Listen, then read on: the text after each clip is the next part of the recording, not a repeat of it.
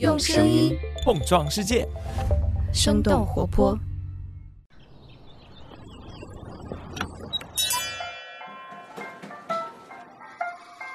您的生动早咖啡好了，请慢用。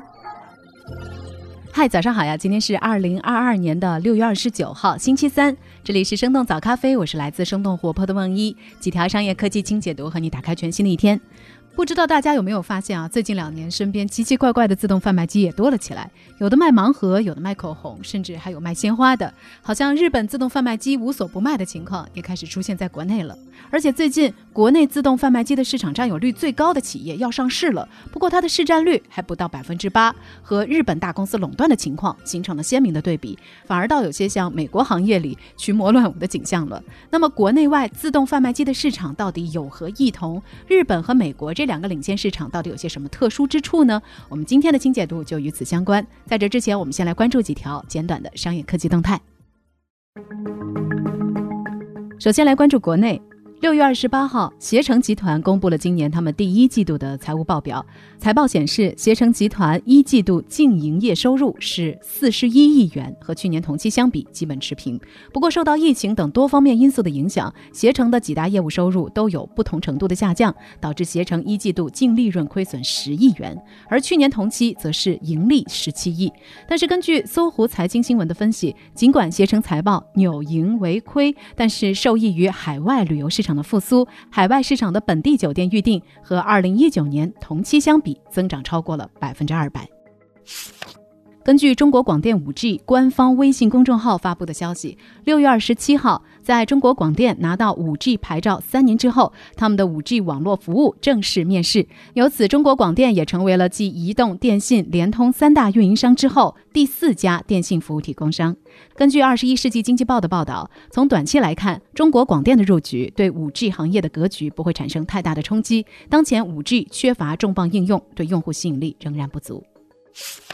下面把目光转向国外。最近，彭博社的记者马克·古尔曼透露了一系列苹果的更新消息。他表示，即将发布的 iPhone 十四将会继续使用 Lightning 接口，但是明年的 iPhone 十五部分的机型和今年发布的新款 iPad 都有可能会更换 USB Type C 接口，以此来遵守欧盟理事会关于充电接口最新的规定。此外，古尔曼还表示，一直以来备受关注的苹果混合现实 MR 头显将会配备旗舰产品 M2 芯片。最后再来关注一下另一个科技巨头亚马逊最新的动作。根据 CNBC 的报道，最近亚马逊计划为 Prime 会员举行第二次 Prime Day 购物节，这是亚马逊首次在同一年举行两次 Prime Day 活动，目的是为了拉动消费，并且帮助零售商来清理库存。根据亚马逊四月公布的财报，他们最新季度的营收增速是2001年以来的最低值。随着通胀压力的增加，消费者正在将支出转移到旅游和娱乐等等领域。不过，近些年来，亚马逊越来越多地将目光投向 Prime Day 以外的活动，比如说，去年的十月，亚马逊首次举办了美容产品活动；今年五月，他们又首次举办了亚马逊宠物日，通过推出特定类别的购物节来吸引更多的消费者。以上就是几条值得你关注的商业科技动态，别走开。我们在有趣又有福利的生动合作社之后，一起和你来聊聊国内外自动贩卖机的市场有何异同。嗨，你好呀，欢迎来到今天的生动合作社，这里有我们的品牌合作伙伴，也有我们一起为听友精选的各种福利。本期合作伙伴是知乎知物。这次想跟大家分享的是知乎知物在前几天给我们寄送过来的健康零食系列——巴旦木黑黑咖啡球。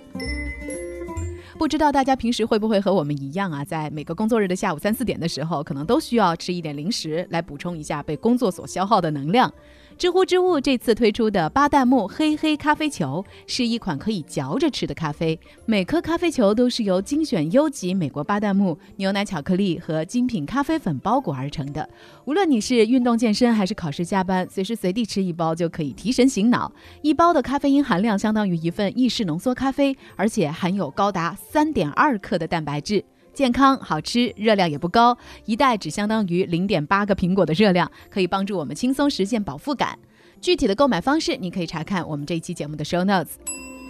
好了，本期生动合作社就到这里，下面继续今天的清解读。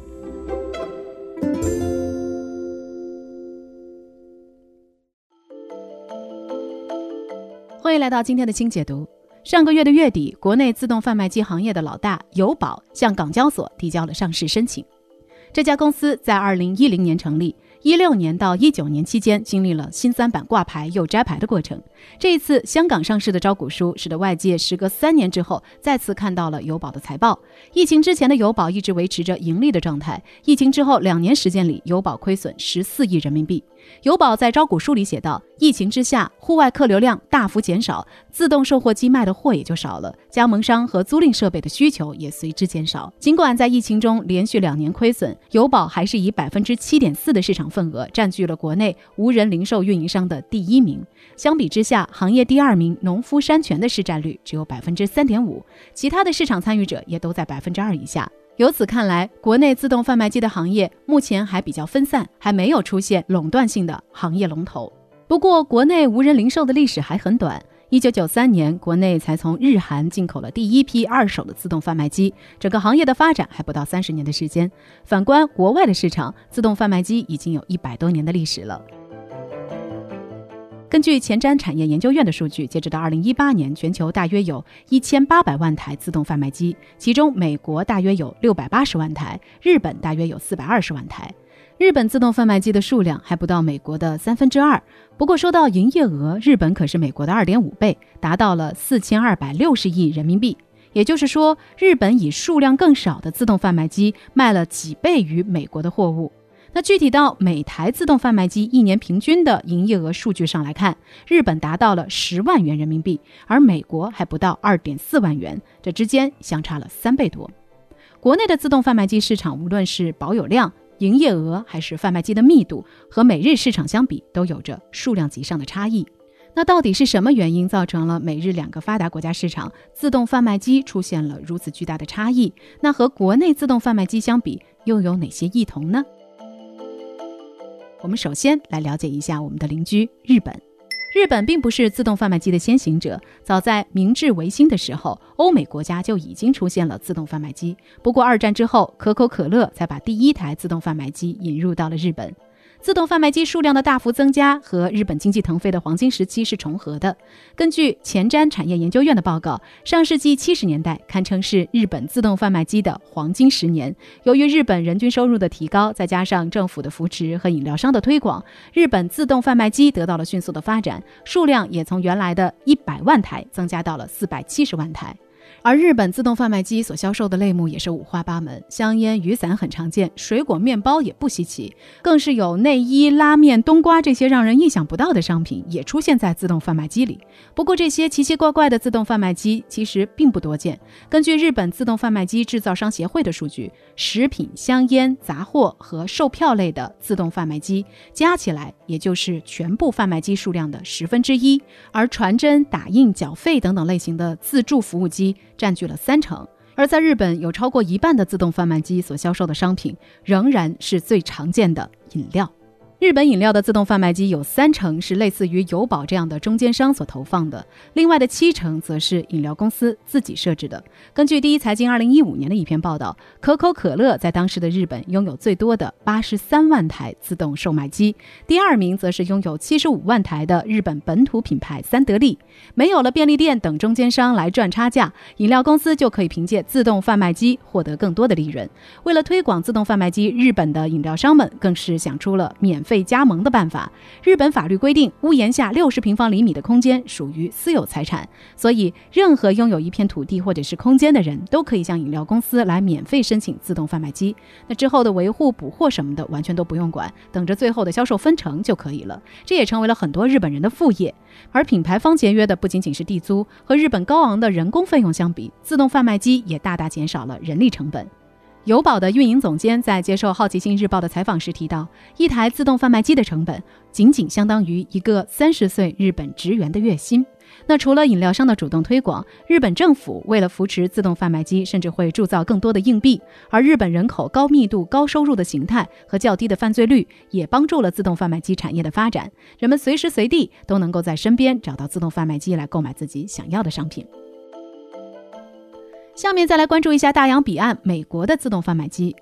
美国是全球拥有自动贩卖机数量最多的国家，他们的营业额和自动贩卖机的密度也是仅次于日本，位列世界第二。克里塞格雷夫在他的《自动贩卖机：一部美国社会史》这本书里记载到，1857年，英国出现了第一个自动贩卖机的专利。三十年之后，这个新奇的商业想法横渡大西洋，来到了美国，在纽约火车站出现了第一个销售口香糖的自动贩卖机。不过，早期美国的自动贩卖机最大的难题是如何辨别假币。各种形状的金属片、木头，甚至是冰块，都可以骗过古早的自动贩卖机。直到上世纪三四十年代，技术改进之后，自动贩卖机才能够更好的识别硬币。进入到了二十一世纪，信用卡的普及也再一次革新了自动贩卖机的支付形式。几乎每台新机器都配备了扫描信用卡的功能。那和日本没有中间商赚差价的情况不同，美国投放自动贩卖机更多的是专门的运营商，而不是品牌方自己。根据今日美国的报道，运营二十台以上自动贩卖机的公司在整个美国有一万多家。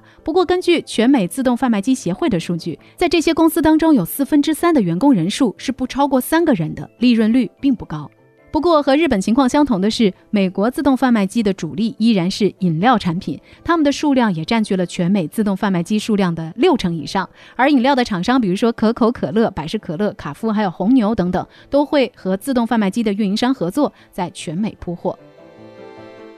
最后，我们把目光转向国内，在二零一六年的年底，亚马逊发布了他们的无人零售商店 Amazon Go。国内随即涌现了一批无人零售领域的创业公司。根据远川研究院的数据，二零一七年的下半年。有三十多家公司获得了超过三十亿元的融资，融资规模和速度甚至是超过了当年的共享单车。根据远川研究院的评论，这场无人货架的战争以超越共享单车的速度疯狂崛起，又以超越一切风口的速度迅速终结。刚刚进入到二零一八年，各大头部公司合并、二三线梯队融资困难、开始裁员的消息就频频的出现。无人商店和无人货架的模式并没有被市场广泛的接受，反而是更加传统的无人贩卖机的龙头友宝最终活了下来。最近几年，各种各样新品类的自动贩卖机也逐渐出现在商场、火车站和机场等等人流密集的地方。他们有的卖着盲盒，有的卖着口红，还有的在卖鲜花。不过，和日本、美国的市场对标，国内的自动贩卖机们还有很长的路要走。中国每一千个人拥有的自动贩卖机数量只有零点七台，而在日本和美国，这个数字是二十台。目前，国内的自动贩卖机主要还是分布在环渤海、长三角和珠三角这三个经济最发达的地区，三四线城市的市场仍然有待开发。那聊到这儿了，也想来问问你：你使用自动贩卖机的频率高吗？你又在自动贩卖机里买到过哪些奇奇怪怪的东西呢？欢迎你在我们的评论区和我们一块儿来聊聊。好了，这就是我们今天的生动早咖啡。那我们在这周五一早再见了，拜拜。这就是今天为你准备的生动早咖啡，希望能给你带来一整天的能量。如果你喜欢我们的节目，欢迎你分享给更多的朋友，这会对我们非常有帮助。同时，你也可以在公众号和微博搜索“生动活泼”，声是声音的声，这样就可以了解更多与我们节目相关的信息啦。生动早咖啡，期待与你下次再见。